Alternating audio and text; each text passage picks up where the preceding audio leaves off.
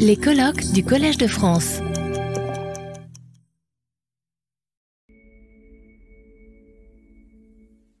Euh, nous passons maintenant à Gabriela euh, Goldin, euh, qui est chercheuse à l'Universidad Nacional Autónoma de México et qui a fait sa thèse auparavant à Paris, à l'École des hautes études en sciences sociales, thèse soutenue en 2020 avec Antoine Lilti, et dont le titre était Voix créole les savants de la Nouvelle-Espagne entre Mexico et l'exil italien 1767-1814. Alors, euh, si euh, mes informations sont exactes, elle travaille actuellement euh, sur un projet de recherche autour de réformisme et réaction dans les Lumières mexicaines, exploration des tensions entre science et religion à partir des écrits de José Antonio Alzate sur le cannabis. Euh, plus largement, elle a publié euh, sur l'historiographie euh, des Lumières. Il y a une forte dimension méthodologique dans son travail.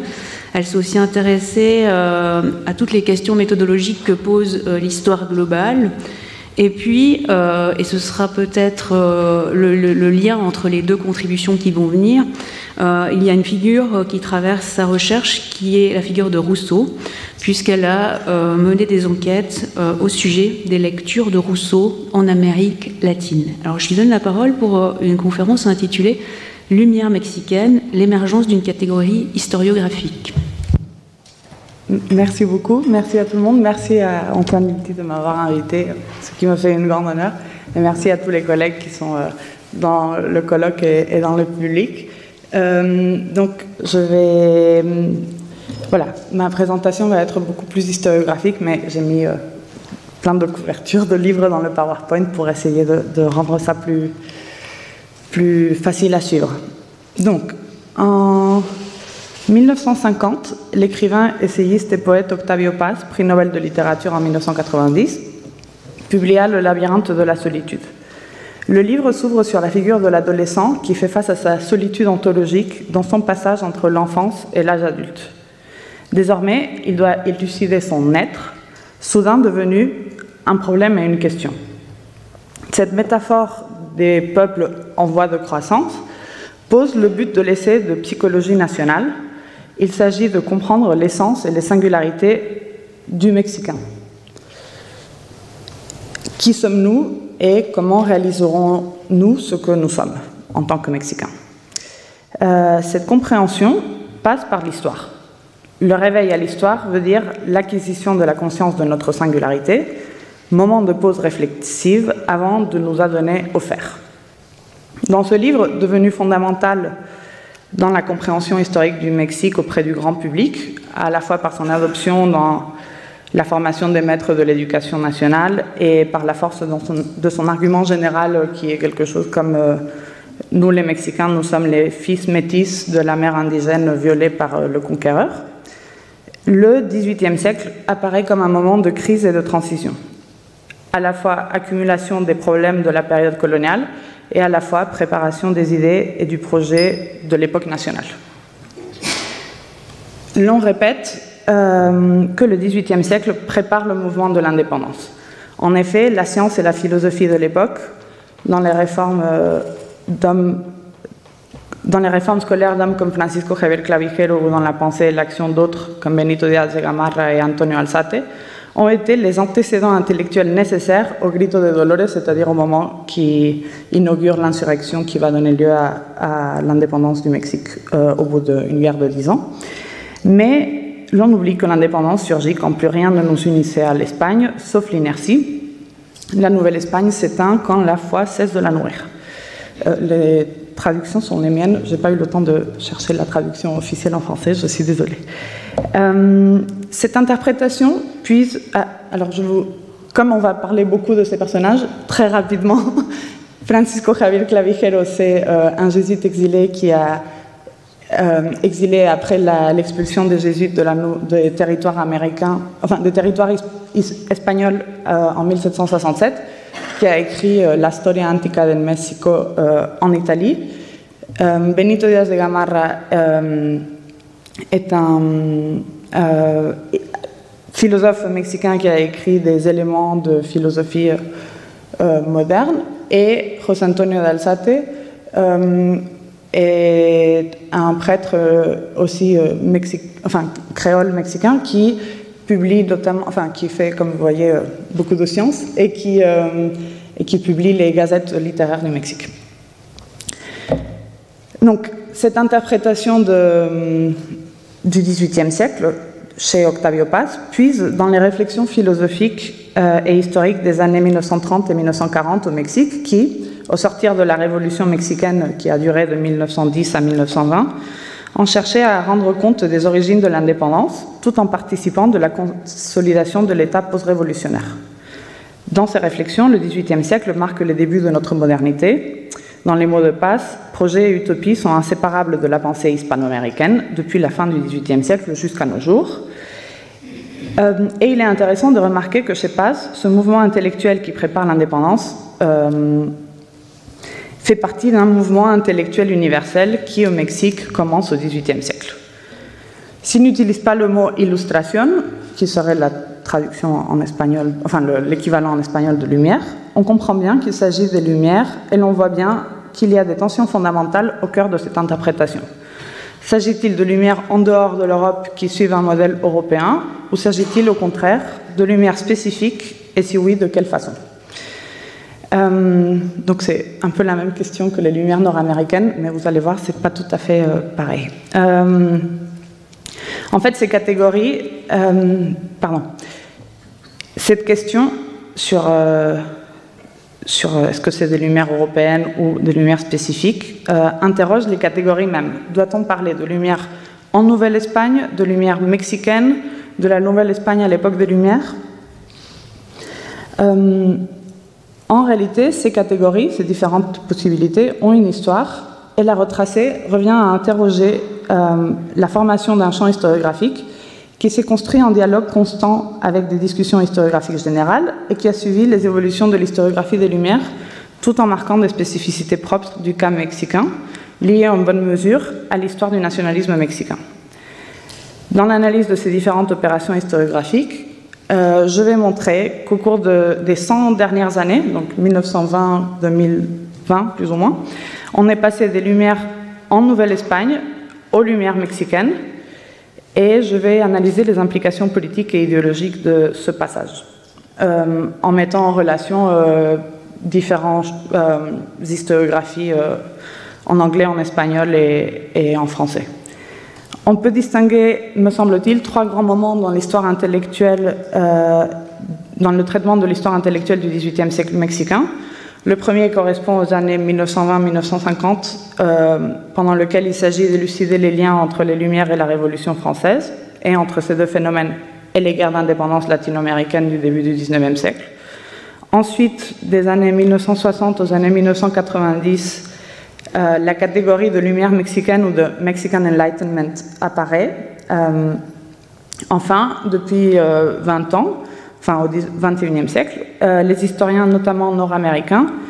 euh, reviennent sur les Lumières mexicaines en proposant une lecture postcoloniale euh, qui en fait non plus la périphérie, mais bien le centre des développements culturels de l'époque, ce que j'ai traduit par cette espèce de titulaire de journal, les Lumières mexicaines. donc, les Lumières et l'indépendance du Mexique. Pendant très longtemps, la question des Lumières euh, en Amérique latine a été intrinsèquement liée à la recherche des origines des mouvements d'indépendance vis-à-vis de la couronne espagnole, euh, de la même façon que dans l'entre-deux-guerres, les chercheurs se sont penchés sur les origines intellectuelles de la Révolution française, tel Daniel Mornay, qui publie un livre avec ce titre en 1933. Et là, j'ai mis euh, l'équivalent, en quelque sorte, au Mexique sur les, los precursores ideológicos de la independencia. Mais dans le cas mexicain, la question centrale est celle de la formation d'une identité nationale, question qui, depuis les années 20, obsède les penseurs tels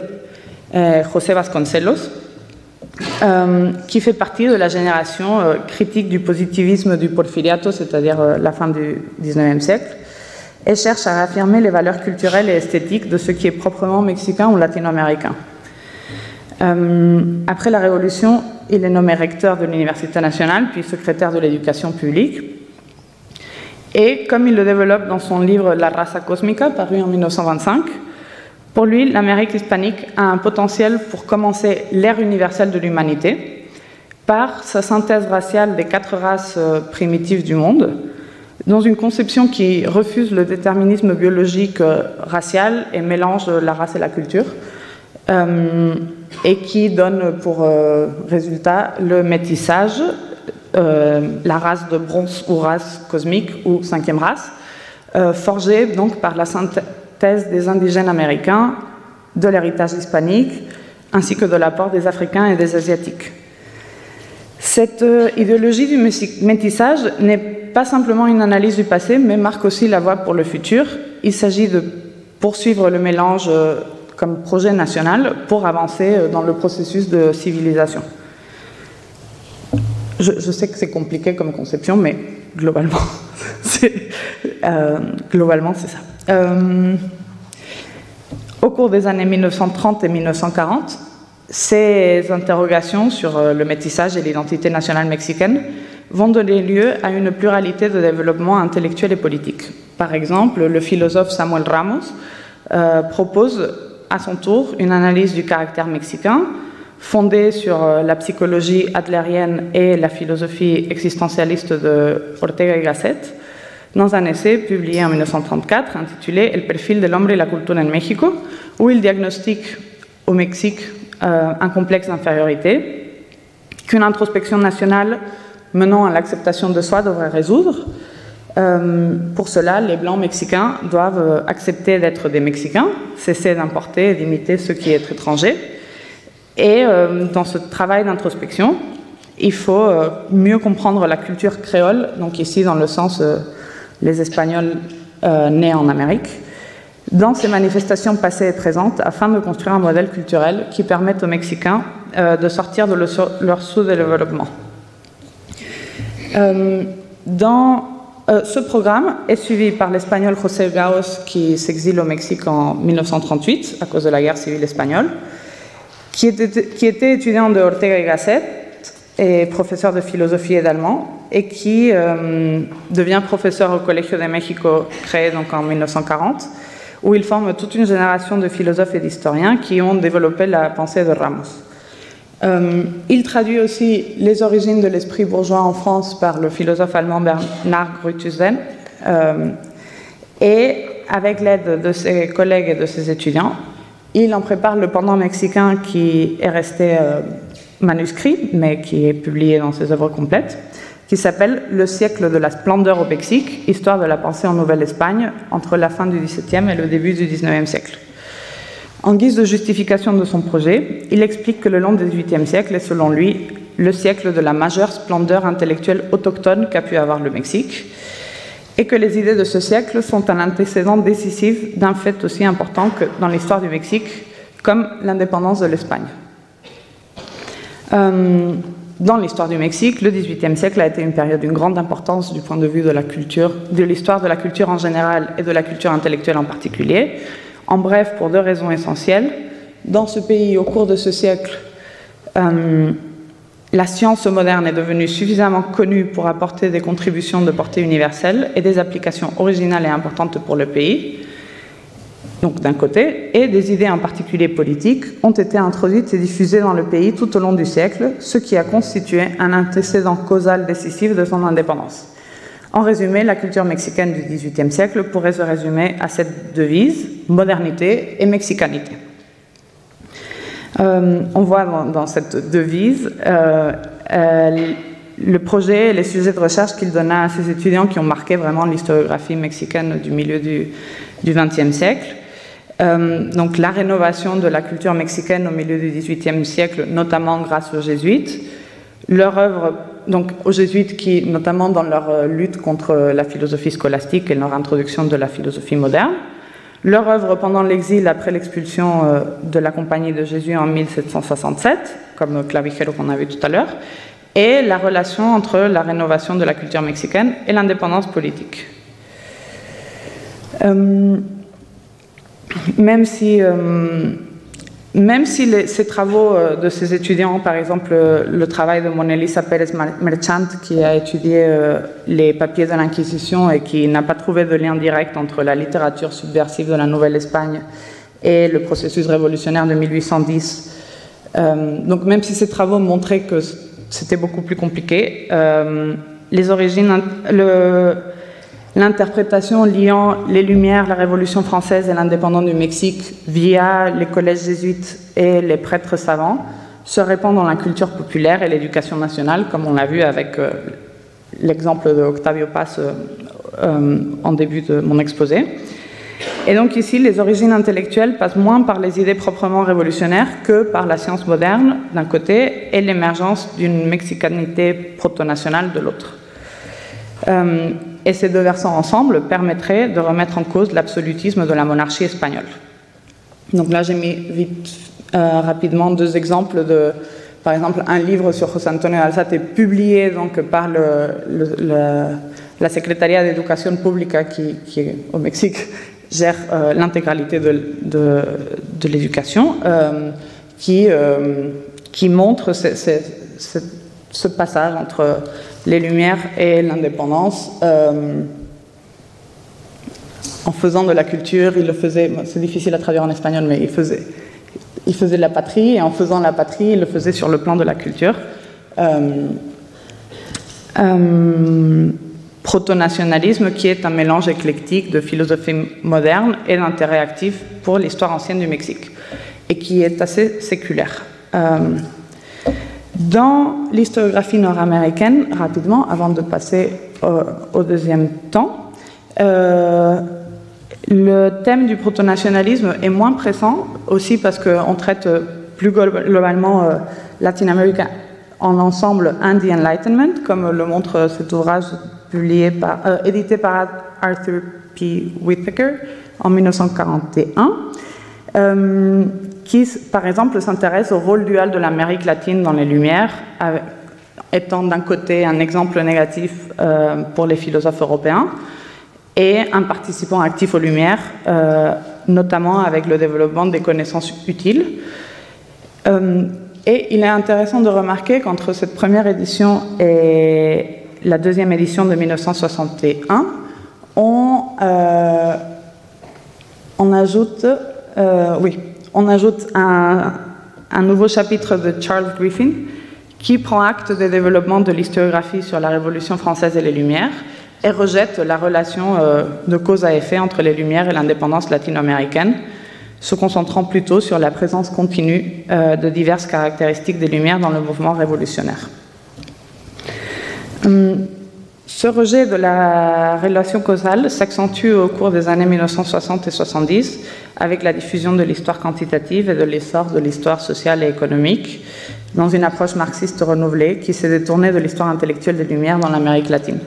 Donc là, j'ai mis deux exemples de travaux sur euh,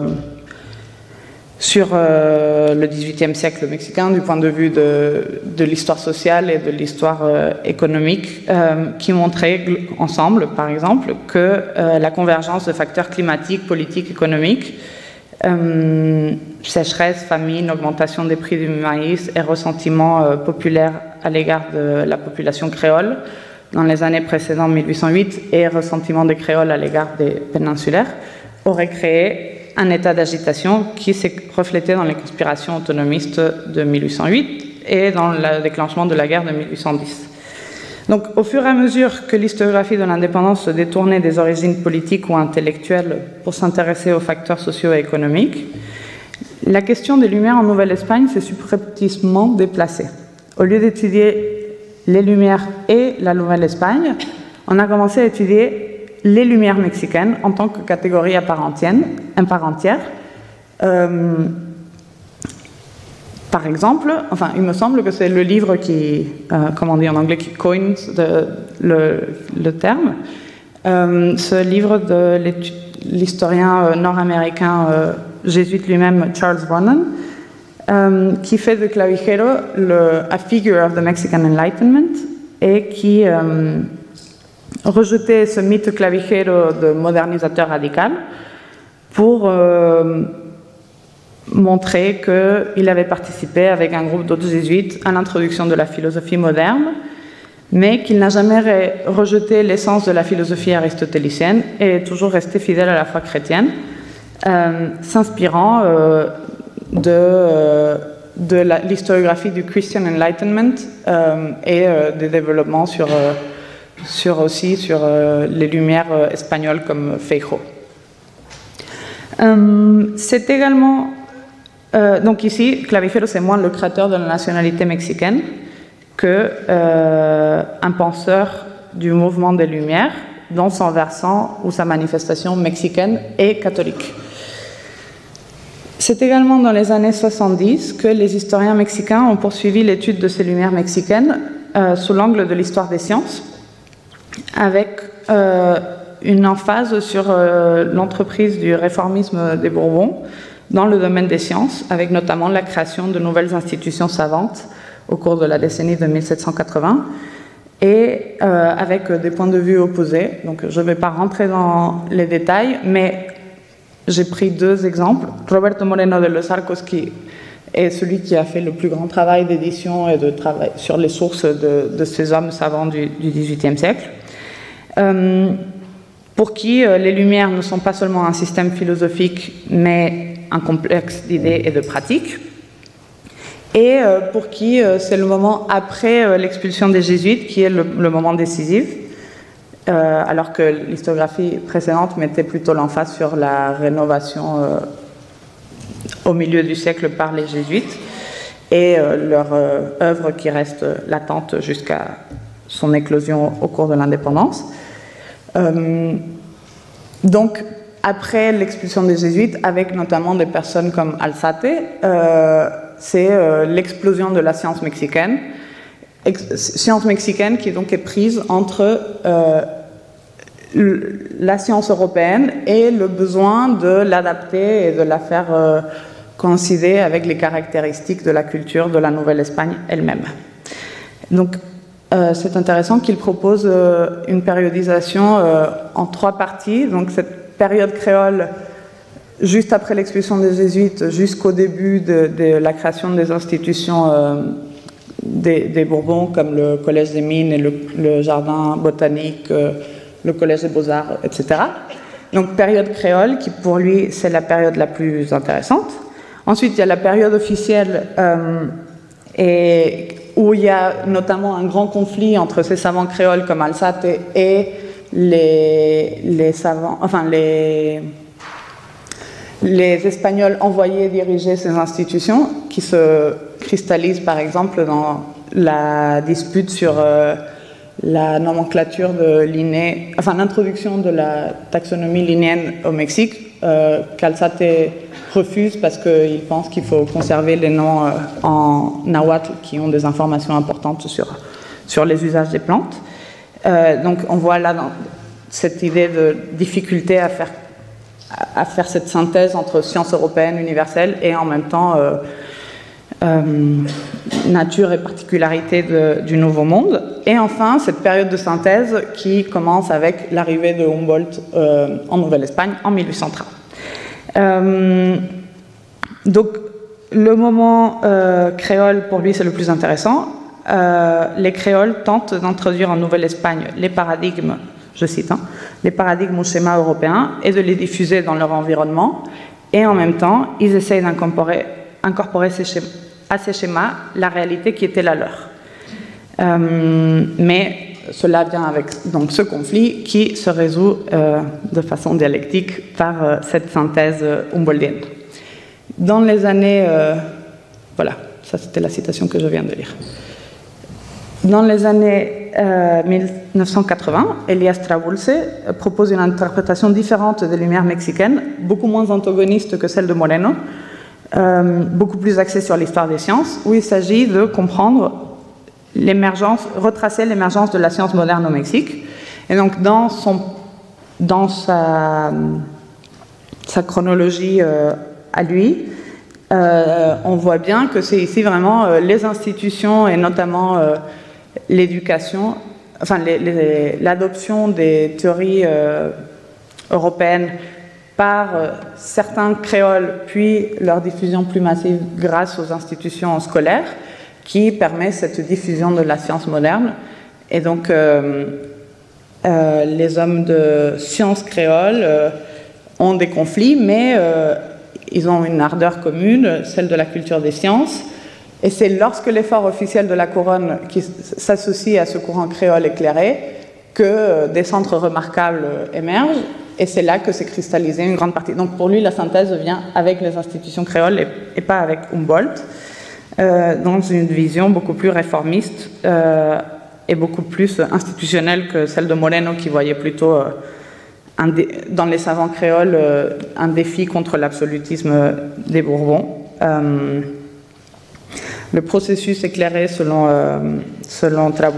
a atteint sa meilleure et plus fructueuse expression avec les réformes des Bourbons qui se sont déversées généreusement dans les colonies, stimulant et généralisant ce qui avait auparavant seulement été les efforts obstinés et méritoires d'un petit nombre.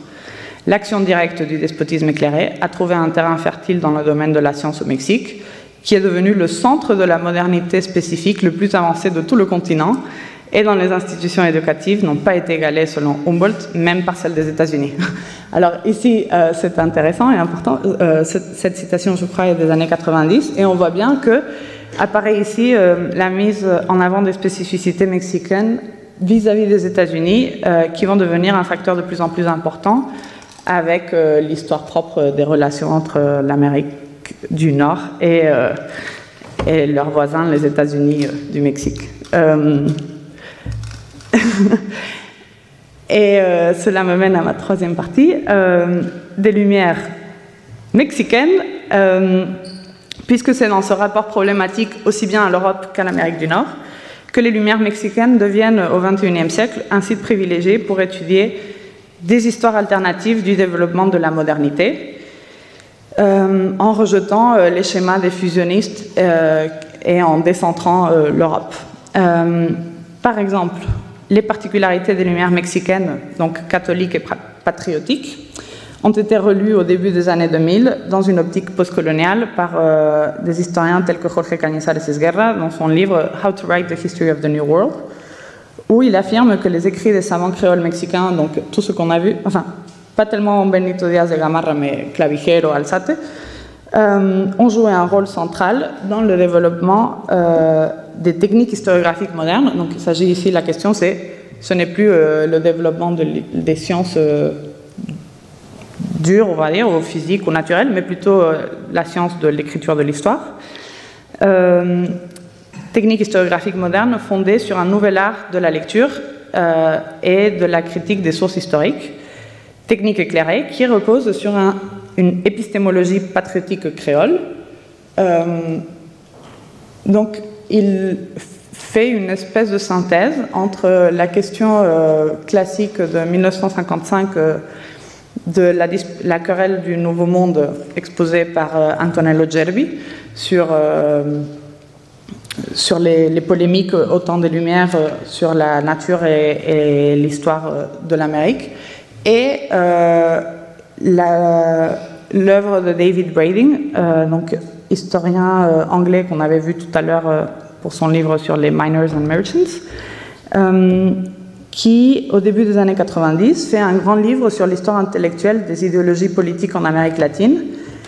Suite à ses recherches entreprises dans les années 1970 euh, sur les origines du nationalisme mexicain, qui s'inscrivait dans le sillage des travaux des années 1950 des historiens mexicains qui avaient travaillé sur le culte de la Vierge de Guadalupe et sur les origines de l'indépendance, euh, ainsi que sur Jerby et euh, pour lequel Brading donc, avait identifié une idéologie politique qu'il appelle le patriotisme créole, à l'instar des travaux de l'école de Cambridge euh, sur les origines de la révolution d'indépendance américaine, nord-américaine, euh, et la tradition du républicanisme classique. et donc, il fait le, le, pendant hispano-américain en retraçant une longue histoire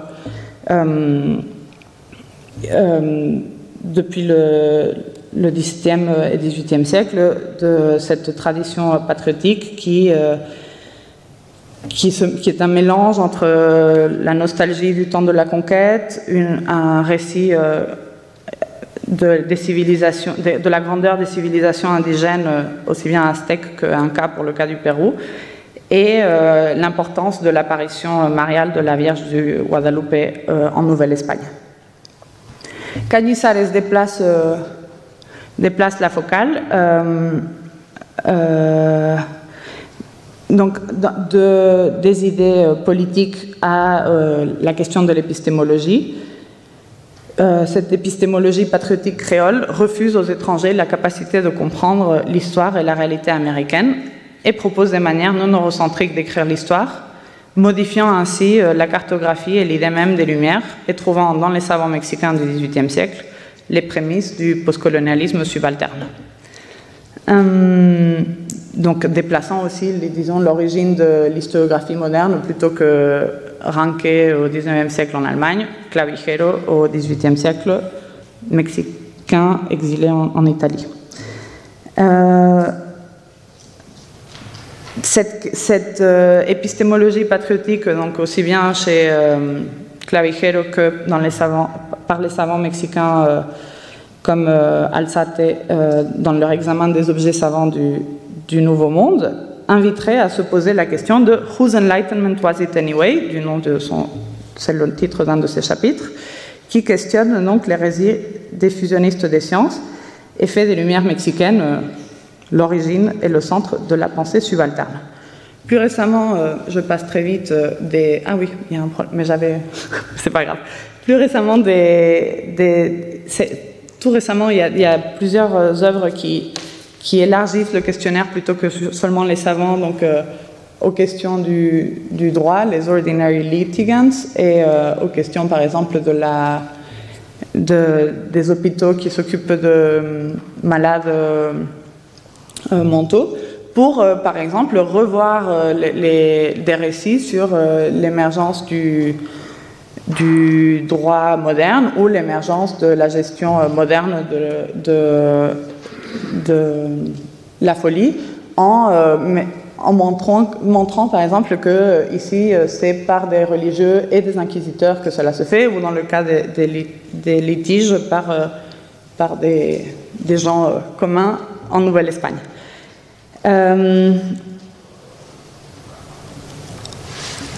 en conclusion, si pendant longtemps l'idée des Lumières dans le monde hispanique semblait absurde, euh, au cours des 100 dernières années, il n'est plus du tout difficile d'énoncer le terme de lumière mexicaine grâce aux travaux qui ont montré que les espaces hispano-américains n'étaient pas isolés du reste du monde et qu'ils ont euh, connu des développements culturels, sociaux et intellectuels qui permettent de dépasser la dichotomie entre phénomènes endogènes et exogènes. Euh, il me semble, juste pour conclure, que c'est intéressant de remarquer que si au début ces, historiographies étaient très reliées entre les différents espaces. Au fur et à mesure que, par exemple, l'historiographie mexicaine s'est autonomisée et solidifiée, elle s'est aussi, euh, je pense, ces historiographies se sont euh, déliées les unes des autres, euh, devenant, ayant moins de, de, dialogue entre elles, ce qui est sans doute dommage parce que, du coup, les définitions des Lumières qui au début étaient très pas homogènes, mais, partagés, disons, se sont euh, multipliés, démultipliés sans qu'il y ait un, véritable effort non plus de définition euh, de ce qu'on entend par lumière et qui serait peut-être le, le, le, chantier euh, pour la suite. Merci beaucoup. Retrouvez tous les contenus du Collège de France sur www.colège-2-france.fr.